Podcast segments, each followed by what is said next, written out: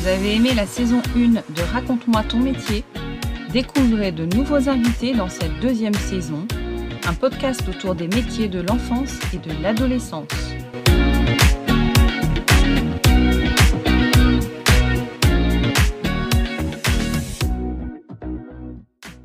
Bonjour à tous, bienvenue dans ce nouveau podcast. Aujourd'hui, on accueille David qui est chirurgien dentiste pédiatrique. Bonjour David. Bonjour Delphine. On te connaît aussi sous un petit pseudo sur euh, Instagram, Docteur Petit Chico, c'est ça? C'est ça. Bon, on va essayer d'en savoir un petit peu plus euh, sur ton métier. Euh, moi, c'est un domaine que je ne connais pas beaucoup. Alors forcément, comme tout le monde, je vais chez le dentiste, hein, mais je ne savais même pas qu'il y avait des, chirurgiens dentistes qui étaient vraiment spécialistes de, de l'enfance. Donc voilà, on va aller creuser un petit c'est pas la spécialité la plus connue, c'est vrai. Et ben voilà, justement. Alors, on fait un petit bond dans, ton passé pour essayer de comprendre un peu mieux ton histoire. Euh, quels souvenirs gardes-tu de ton enfance et de ton adolescence?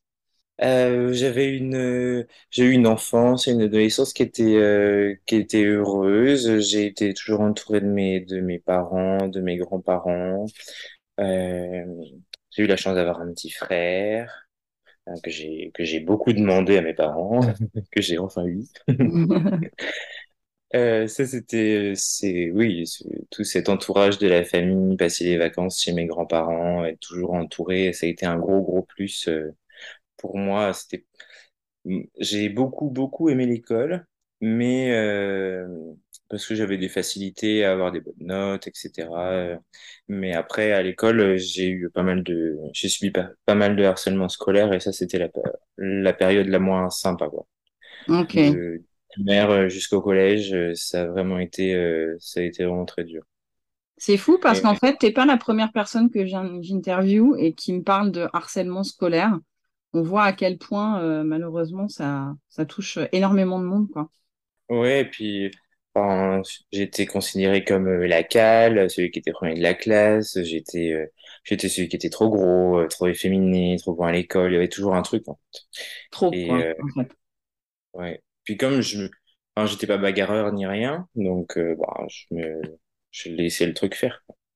Et puis à l'époque, enfin, enfin, personne ne faisait rien. Les, les profs le savaient certainement, mes parents le savaient aussi. Enfin, ça arrivait que que je me couche euh, le soir et que je sois en pleurs en train de raconter que ça allait pas. Hmm. En fait, personne n'a vraiment trouvé un moyen de, de m'aider à ce moment-là et c'est juste après en passant au lycée où que au final ça a été mieux. Genre, je me suis trouvé, je me suis trouvé des, des vrais potes euh, et puis euh, l'impression que tous les tous les débiles qui se moquaient euh, étaient partis ailleurs quoi. Là, ça a été ça a été beaucoup mieux à partir du lycée. Eh ben, démarrage euh, difficile, effectivement. Euh, euh, dès la moyenne section, hein, moyenne grande section. Ah ouais, très très tôt, effectivement. Ok. Et du coup, t'as... village, jamais, jamais changé d'école, donc forcément, tous les élèves se suivent au moins jusqu'au collège. Quoi. Ouais, c'était des petites écoles, il n'y avait pas un effectif très grand, donc tu n'étais pas forcément mélangé d'une année sur l'autre avec d'autres enfants.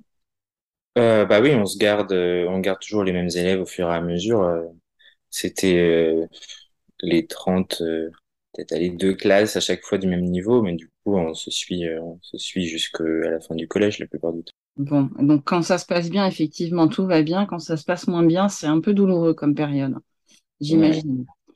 Et tu penses que ces, ces moments de ta vie ton, ont tourné ton regard, en tout cas, vers l'enfance plus particulièrement, avec une attention particulière? Vers l'enfance, à ce moment-là, non, je pense pas. Je pense que euh, c'était euh, le fait de, de pouvoir aider les autres, de pouvoir euh, soigner, de pouvoir, euh, euh, tu vois, cette, cette partie-là, j'ai toujours eu pas mal d'affect et d'empathie envers les gens. D'accord. et puis ensuite, ça s'est tourné assez naturellement à la fac vers, vers la pédiatrie, mais c'était pas quelque chose qui m'était forcément destiné. Dans ma famille, il n'y avait pas de, j'ai pas plus de, de profession médicale. Enfin, mes parents ne sont pas issus de profession médicale, donc euh, c'était vraiment nouveau pour moi. D'accord. Je faisais médecine, mais j'étais un des seuls dans la famille à, à avoir tenté médecine et, et puis finalement aller jusqu'au bout. C'était cool. Bien, bah écoute, au moins ça ouvre, ça ouvre à d'autres discussions à la maison, j'imagine, quand c'est comme ça. C'est bien Ah bah aussi. oui. Et est-ce que tu as fait d'autres euh, d'autres métiers avant de d'être chirurgien dentiste? Ouais, mes premiers métiers d'été, mes jobs d'été, c'était gendarme réserviste. Ah ouais, un, un beau lien. Il y a un lien avec l'arrachage des dents ou pas? Aucun. J'ai, euh, par contre, j'ai une famille de gendarmes et euh, c'est eux qui m'ont poussé à faire ça et tout. Alors, euh, t'imagines bien que j'étais pas forcément destiné à devenir gendarme ou gendarme réserviste, euh, du moins euh, que ça a été une période pas facile, ne serait-ce que d'aller faire la formation pour le devenir.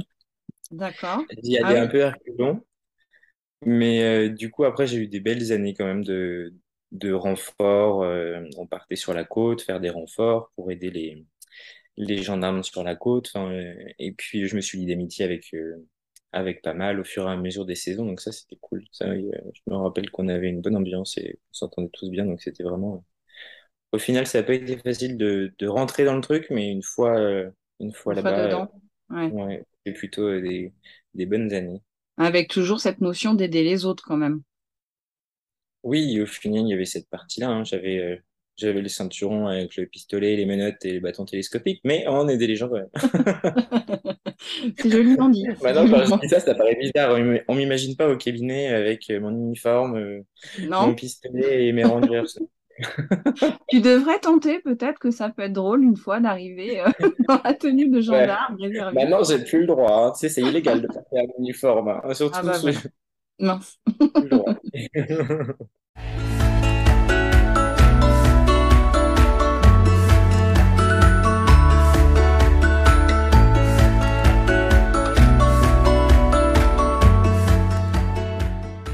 Et alors pourquoi un jour tu t'es dit, mais, euh, mais en fait c'est ça que je veux faire?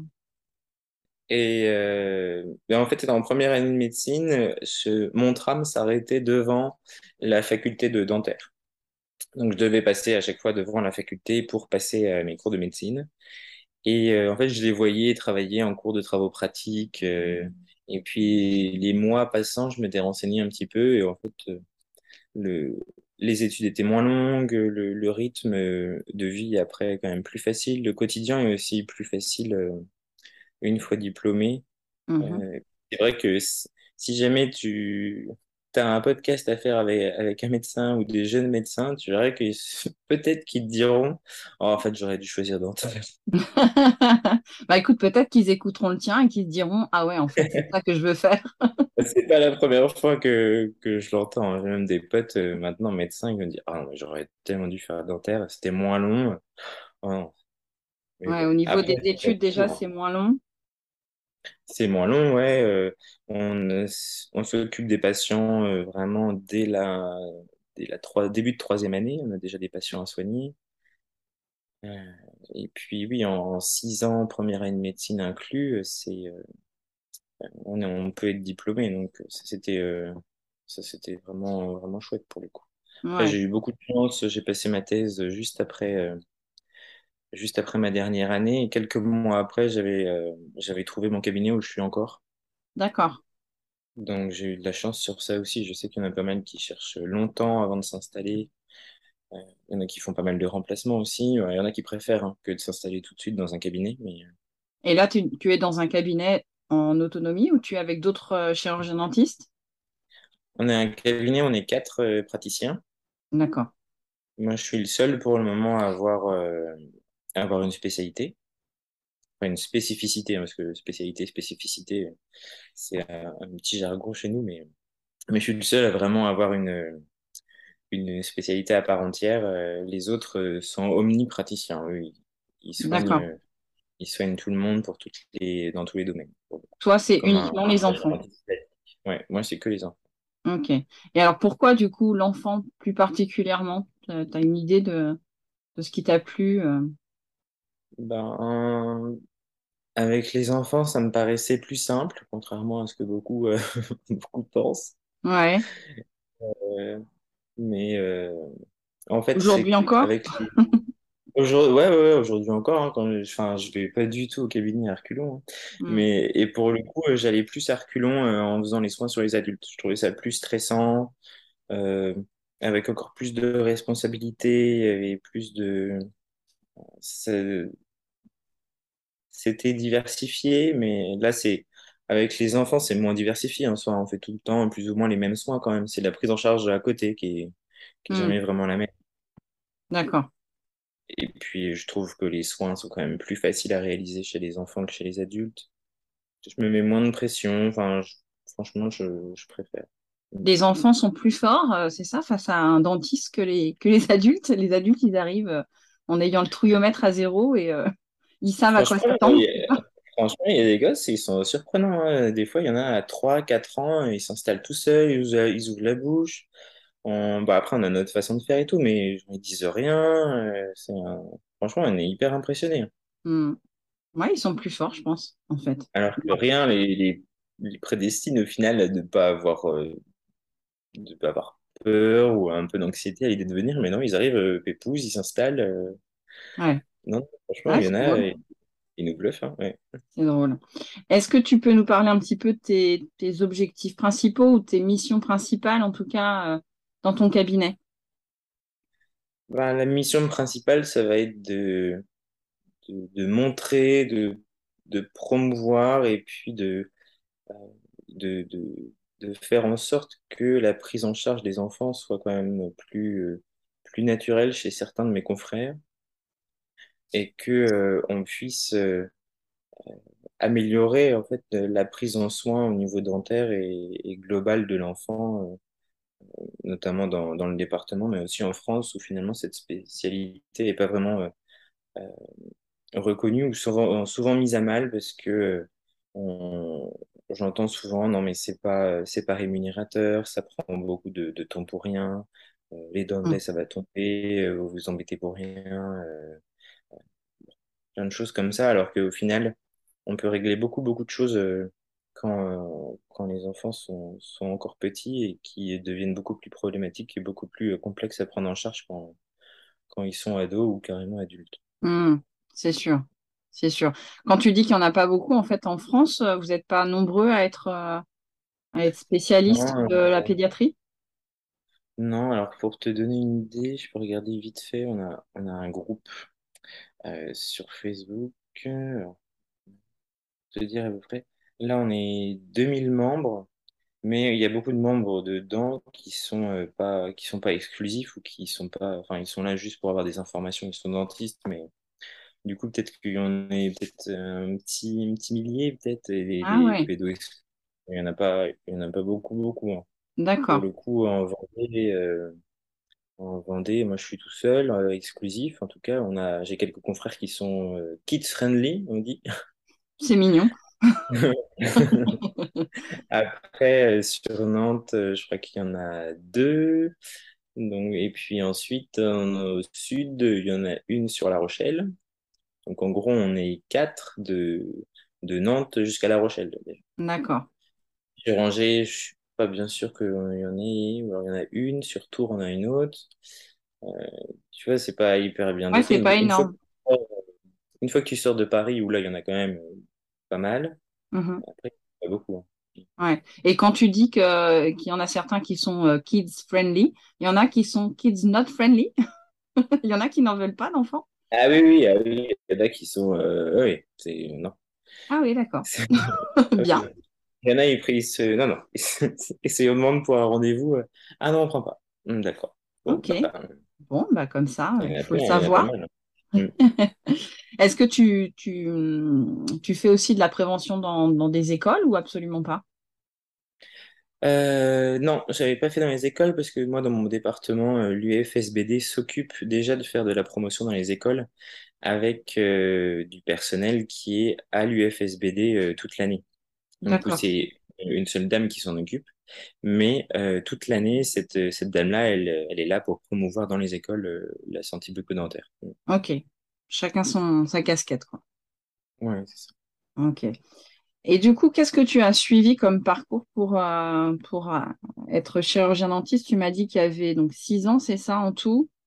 Oui, Donc une c'est la année, première année de médecine sur laquelle euh, on passe euh, en fait le concours qu'on choisit. Alors là, ça, alors il y a des choses qui ont changé depuis, hein, mais euh, normalement on passe sage-femme, pharmacie, kiné, dentaire, peut-être une autre. Alors, on choisit lesquelles spécialités on veut passer au cours de l'année. Euh, et puis à l'issue de ça, euh, si on est euh, placé correctement, on choisit la- du coup la fac où on veut aller. Médecine, euh, sage-femme, etc. Et une fois en dentaire, donc il y a, il y a cinq ans en plus, euh, minimum, parce qu'on peut passer aussi euh, le, le concours de l'internat pour trois spécialités, pour le coup, L, trois spécialités reconnues, qui sont faites entre deux et trois ans. Donc on peut augmenter de deux à trois ans le, le cursus au final. Et ouais, ça fait pas mal tout ça, hein. Hmm. Il en faut du courage. Oui. En fait, tu es en train de réaliser à quel point c'était long, c'est ça? Toi, tu t'es arrêté Ben, euh, en fait, hein, j'ai pas eu l'impression que c'était hein. Moi, je me suis arrêté à la, la sixième année, oui. Puis, mais je me suis pas, je me suis pas dit que c'était, c'était si long. Enfin, l'avantage aussi, c'est on que, commence à travailler tout de suite. voilà, euh, c'est ça, c'est ce que on j'allais dire. travailler en, oui, on commence à travailler en clinique. Ouais. euh, on a des patients. Euh, on est salarié de l'hôpital. Alors, on a un petit, un, un petit pécule. Hein. Euh, N'allez pas imaginer qu'on a un SMIC euh, en travaillant à l'hôpital, surtout en, en, en tant qu'externe. Encore moins en tant qu'interne avec ce que je lis de mes, mes confrères médecins. Ouais. Mais euh, bon, voilà, après, ça m'a pas empêché aussi de travailler aussi à côté. hein. J'ai fait de la plonge au restaurant universitaire, je fais, fait beaucoup de soutien scolaire, du babysitting, euh, récolter du Pendant ces six années. Ouais, pendant ces six années, je me trouvais, en fait, euh, comme je voulais plus faire gendarme réserviste, euh, mes parents m'avaient poussé à trouver autre chose et du coup, euh, ils me donnaient un peu d'argent, mais moi, à côté, je, je, je me débrouillais pour travailler à côté, mais on est, j'en avais plein dans ma promo qui bossaient euh, aussi à côté, hein, et j'en avais qui étaient, qui bossaient chez Ikea, d'autres qui étaient livreurs, Ah ouais. Et ça, c'était pour pouvoir financer tes études que tu faisais ça? non, non, c'était pas pour financer, c'était, c'était bah, pour avoir un peu d'argent et puis euh, éviter que mes parents aient trop à, à me donner au final. Ouais. Mais à côté, il y en a qui devaient payer leur, euh, leur loyer, il y en a, Bien sûr. nous, nous, à l'époque, on payait pas trop cher de, de frais d'inscription à la fac. comparé à d'autres facs de, de dentaire euh, qui demandent beaucoup euh, de matériel à acheter de la part des étudiants. Nous, on n'en avait pas trop. Euh, moi, j'avais la chance de bénéficier aussi de, de l'appartement de fonction de mon papa qui était encore euh, en, en fonction, justement.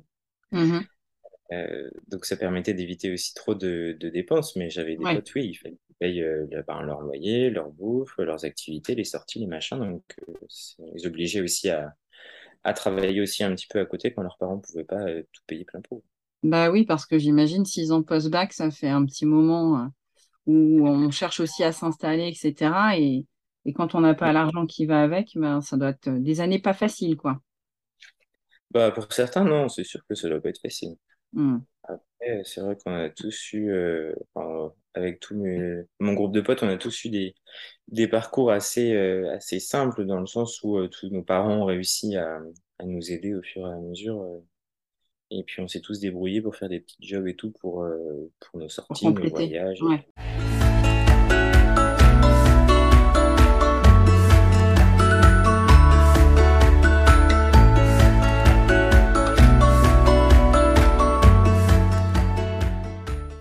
Est-ce que puis, euh, ça a été difficile ou tu, tu t'en es très vite sorti justement de tes premières expériences euh, pratiques, que ça soit dans le cadre de ta, de ta formation des six ans là ou euh, quand tu as commencé ton métier à proprement parler?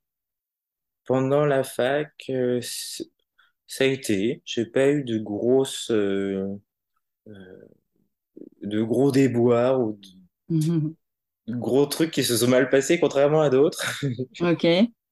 Mais je me rappellerai toujours de ma première anesthésie où la patiente s'est mise à pleurer. Ah, mince. Alors je sais pas pourquoi, parce que j'avais fait tout bien, mais du coup, je pense qu'elle était hyper stressée et qu'elle s'est mise à pleurer sur le fauteuil. Je me suis dit, oh merde, ça commence bien.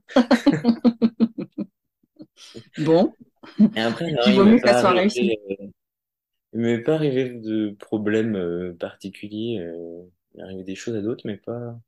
non. Après, c'était des fois avec certains profs où, euh, où ça passait pas trop, qui étaient hyper sévères. Et, et là, j'allais en, en vacation euh, clairement à reculons avec la boule au ventre. Euh, Hmm. c'était pas un bon semestre. Il y a, ici, il y a quand même pendant un an, un an et demi, pendant la cinquième année, en fait, la cinquième année à Nantes, c'était la, c'était la plus dense. Fallait, on avait des contrats avec euh, des soins à faire. Euh, fallait faire tant de, tant de soins, tant d'extraction, tant de machin. Et en fait, ça fout un stress pas possible pendant l'année parce qu'on doit absolument valider tout ce contrat-là si on veut passer dans l'année d'après. J'imagine.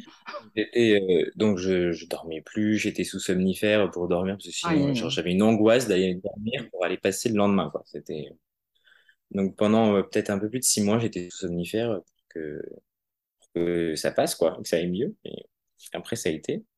Et il y en a même un qui m'avait dit une fois, euh, ah non mais toi la la pédo, la pédodontie, euh, c'est pas fait pour toi. Hein. Choisis autre chose. Bien, ça c'est dit. Bon, finalement, je l'ai pas écouté. hein, Oui, bah des fois c'est bien aussi de pas écouter ses profs. Je vais pas le dire trop fort, mais euh, parfois ça peut avoir du bon.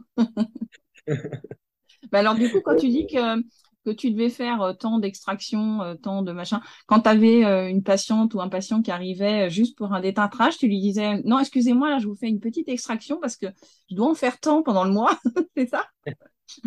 Alors non, parce que on n'a jamais eu une patiente qui arrive juste pour un détartrage. On est, Bon, euh, les patients appellent euh, pour euh, être mis sur liste d'attente pour des plans de traitement euh, plus importants.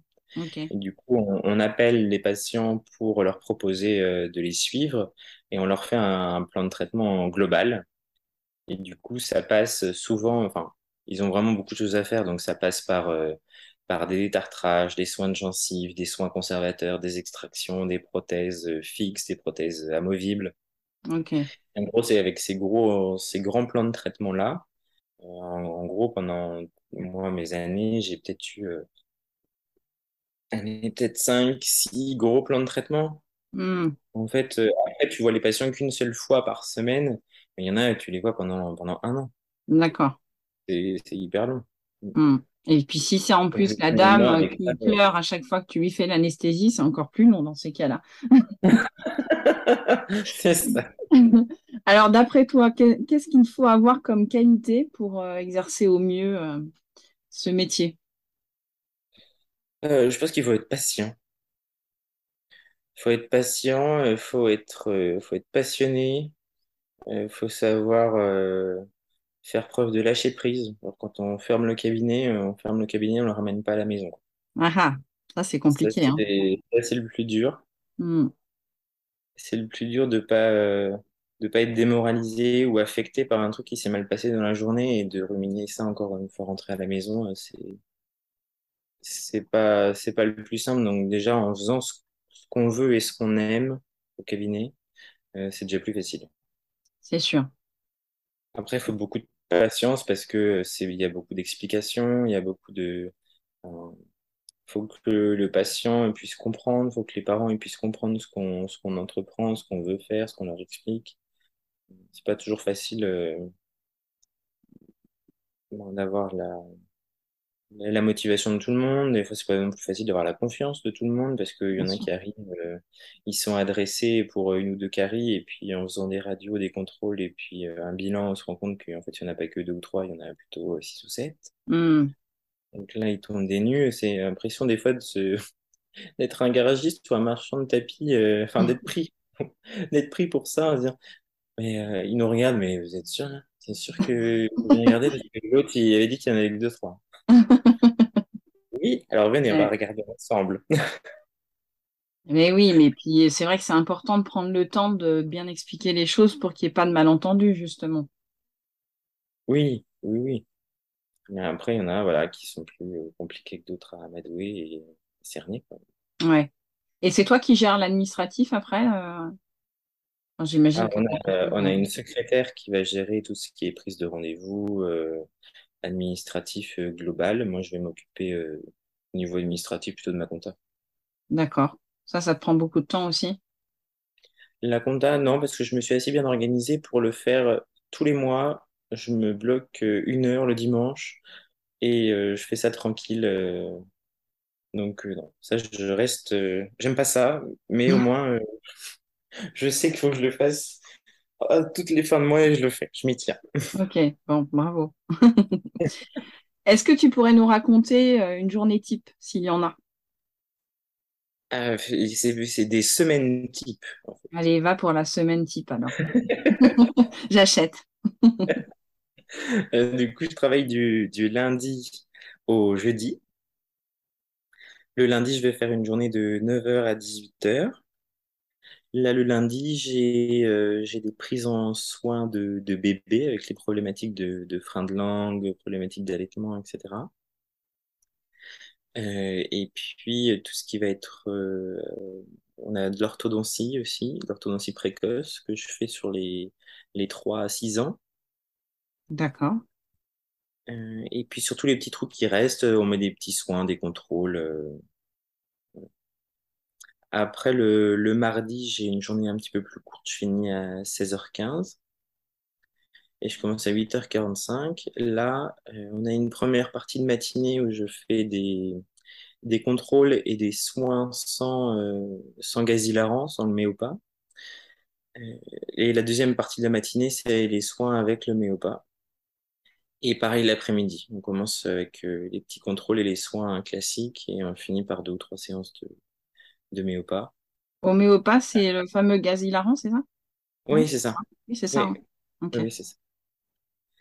Euh, le mercredi, ça ressemble au mardi, sauf que là, je fais 9h, 18h30.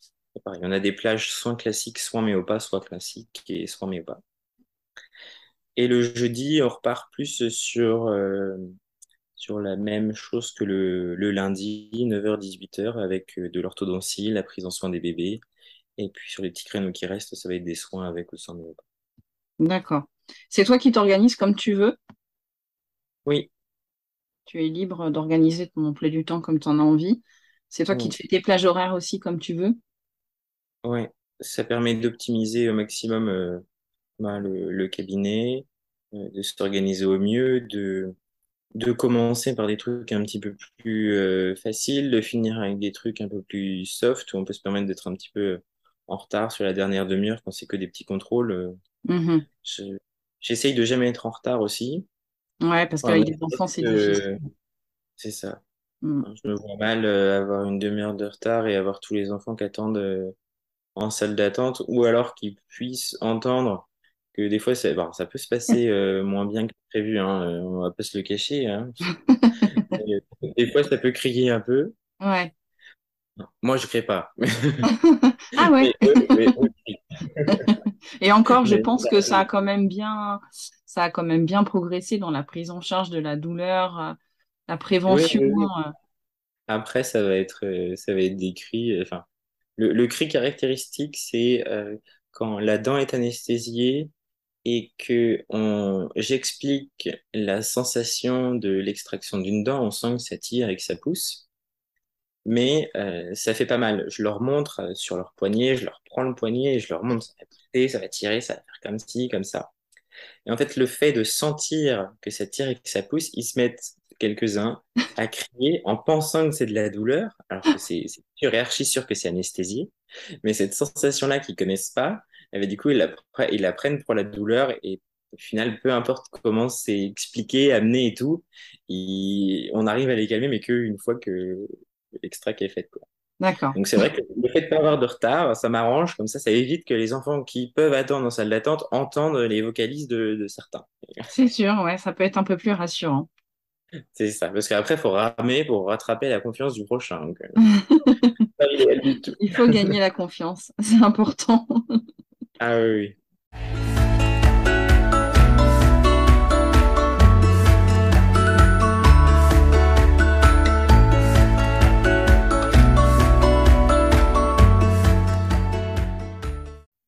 Alors David, est-ce que euh, ton métier t'a amené à faire des choses auxquelles tu ne t'attendais pas? Eh bien, avoir un compte Instagram déjà. Ah, c'est sûr que j'ai Je jamais vu m'y de attendais pas. Insta, moi. Ça, je m'y attendais pas. Et puis d'être suivi à plus de dix mille abonnés, je m'y attendais pas non plus. Pour le coup, euh, je m'attendais pas non plus à m'occuper de, de bébés. Euh, je m'attendais pas en fait à en fait en étant dentiste on est chef d'entreprise. Je m'attendais pas non plus à devenir chef d'entreprise avoir euh, avoir des salariés euh, avoir tout cet aspect-là en fait auquel on n'est pas forcément préparé euh, à la fac. Mhm. et en fait c'est pas c'est pas facile de c'est pas inné d'être chef d'entreprise d'avoir des salariés de faire des entretiens. Euh, c'est pas quelque chose euh, en plus que moi j'aime faire. C'est pas je j'ai pas cette image de patron hyper euh, hyper strict hyper cadré euh, je suis je suis à la boule quand ça se passe bien ça se passe bien. Quand il y a des choses à dire je le dis mais euh, c'est pas euh, je vais pas mettre une, une grosse distance euh, comme chez certains entre moi et mes salariés en fait. On s'entend bien on rigole il y a une bonne ambiance.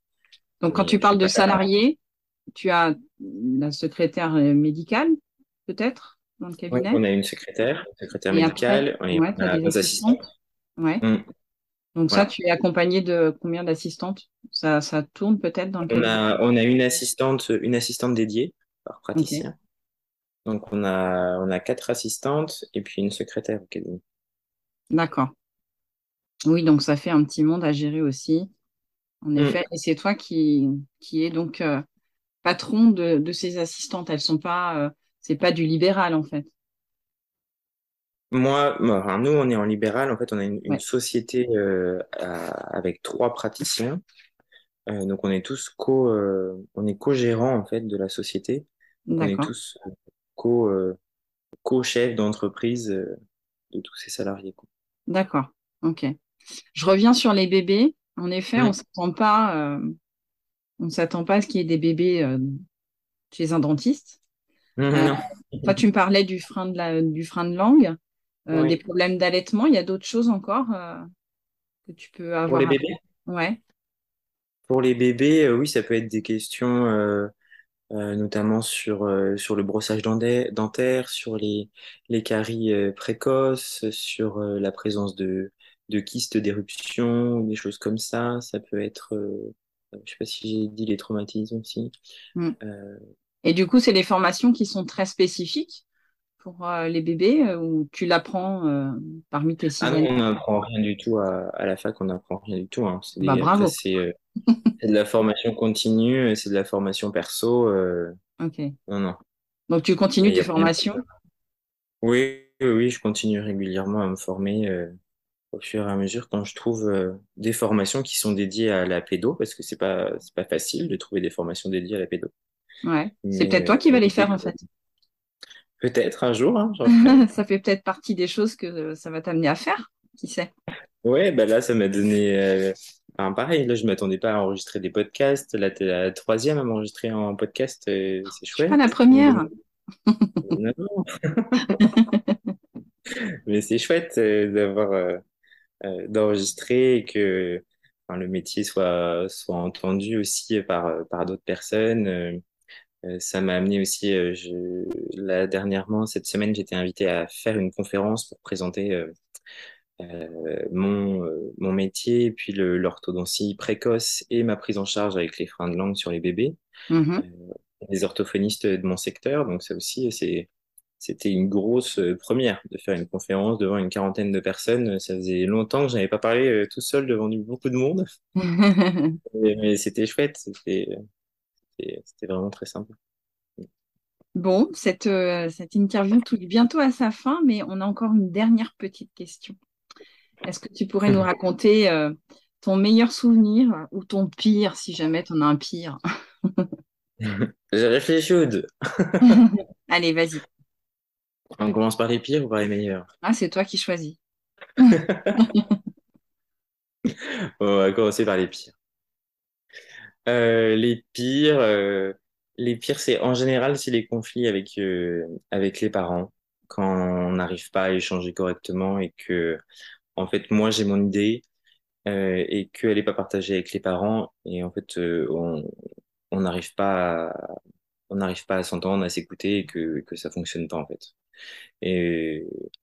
Du coup, ça, j'aime pas. J'aime pas ce genre de, de rendez-vous, j'aime pas ce, ce genre de, de conflit parce qu'au final, ça mène à rien. Et puis, c'est, l'enfant euh, qui, qui est pénalisé au final Bien parce que les parents ne veulent pas ramener l'enfant. Et, puis, bah, c'est moche, quoi. Mm. Puis, le, le, petit reste avec ses caries ou ses problèmes, et puis, et puis c'est tout, parce que je sais qu'au fond, il, même s'ils cherchent un autre dentiste, la plupart du temps, ils ne prendront pas si le patient est trop petit. Donc, ou ils diront, bah, c'est pas grave, ça finira par tomber. Ouais. Ouais, là, dernièrement, je, j'avais ouvert le vendredi.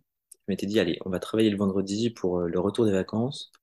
Et là, je suis tombé sur une maman qui a pas du tout, mais pas du tout kiffé le rendez-vous et qui finalement à l'accueil m'a traité de connard devant la secrétaire. D'accord. Donc je me suis dit les vendredis, je ne travaille plus. Ah bah oui, ça donne une bonne raison de ne pas le retravailler le vendredi, ça je pense.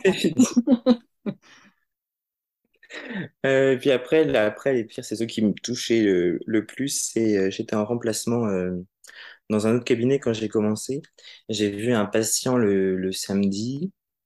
Euh, je le voyais le samedi euh, midi. Et le lundi, j'apprenais sa mort parce qu'il il s'était suicidé. Mmh. Okay. Alors ça, euh, ça, pendant toute la semaine, ça m'a ça m'a trotté dans la tête en train de me dire que j'étais peut-être une des dernières personnes qui l'ait vu. Mm. Ça, ça m'a ça m'a pas mal chamboulé. Au début, j'avais aussi beaucoup de je faisais de l'omnipratique, donc j'avais aussi des, des personnes âgées et pas mal de petites de petits papis ou des petites mamies avec qui je m'entendais bien et tout. Je faisais pas forcément régler les séances, on venait de temps en temps pour un petit bricolage ou un truc. Et puis à chaque fois que la famille vient annoncer le décès, c'est sûr que quand c'est des, des, petits patients auxquels on s'attache, ça fait toujours un peu mal. Mmh. Ah oui, forcément. Il y a une, une dame qui est venue il n'y a pas très longtemps m'annoncer euh, le décès de sa maman et en fait on s'est mis on s'est mis à pleurer tous les deux à l'accueil parce que c'était une, une, petite mamie que j'adorais et que et que ça m'avait fait mal au cœur pour le coup. Euh. Bah oui, bah parce qu'en fait, euh, on n'est pas insensible. Euh, on a beau exercer son métier, on reste des Ah êtres oui. humains, donc forcément, on Mm. peut aussi être touché par ce genre de choses, quoi. C'est normal. Bon, on rebondit les sur des choses positives. Les meilleurs souvenirs. Les meilleurs souvenirs, c'est les petites attentions des patients. C'est, euh, euh, ils me ramènent des petits cadeaux, des peluches, euh, des, des, des chocolats, des machins. C'est, euh, les meilleurs, c'est les fous rires avec, avec la secrétaire, avec, avec l'équipe, les assistantes, avec mes associés. C'est le fait de vra- vraiment une, une super équipe bienveillante euh, au cabinet qui fait que c'est vraiment un plaisir d'aller travailler. Hmm. C'est euh, tout autour de la problématique justement des, des freins avec des bébés. C'est euh, c'est les remerciements des parents qui sont qui arrivent au bord des larmes quand, quand ils viennent me voir la première fois et puis au bout des trois semaines de suivi, euh, ben ils sont au bord des larmes parce que là pour le coup ils me remercient et que ça va beaucoup mieux. Et euh, ça, c'est arrivé une fois une maman qui était carrément revenue au cabinet avec son bébé pour euh, pour me dire que, que tout allait mieux, que tout était rentré dans l'ordre et tout. Et pareil, tout le monde avait pleuré, euh, secrétaire, assistante, la mère, tout le monde pleurait. Sauf le bébé, lui, qui était vachement bien, mais. Ouais, ben on se dit mission accomplie, quoi, en fait. Ouais, bah on oui, va au bout. ça. Ouais. Et de tous les dessins des enfants, ça, ça j'adore. Quand ils me ramènent des petits dessins, je suis trop, je suis trop fan. Tu les petite accroches? fille. Ouais, ils sont tous accrochés au cabinet. euh. Alors, j'ai plus de place derrière ma porte, alors du coup, j'ai, j'en ai mis sur le mur à côté de la porte. Plus ça va, plus il y a a de place, mais je les mets quand même, les mets ça. Il te reste les fenêtres après, mais bon. Ça. Et là, dernièrement, il y a une petite fille euh, que j'ai soignée. euh, son papa était avec elle dans la salle de soins. Et puis, en fin de soins, elle se lève. J'ouvre la porte pour qu'il puisse aller au secrétariat. Et puis là, elle court vers moi, elle me fait un gros câlin. Je fais, j'étais, oh, petit chat. J'aurais me remercier de la séance, mais j'étais trop... Bah, bon, ouais, d'accord.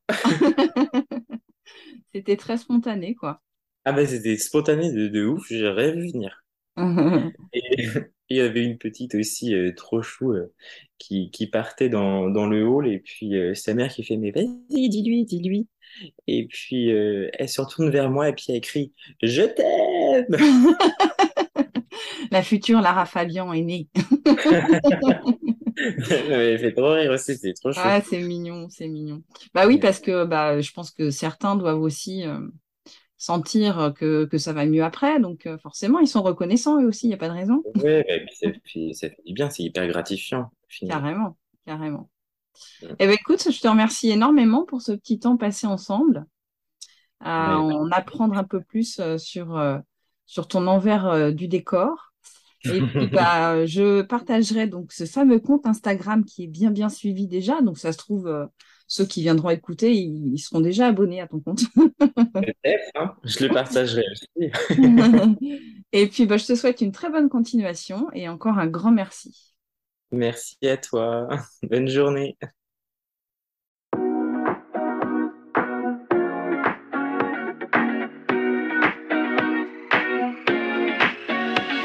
Cet épisode est à présent fini. S'il vous a plu, n'hésitez pas à liker, commenter et à en parler autour de vous ou partagez-le sur les réseaux sociaux. À très bientôt pour un nouvel invité.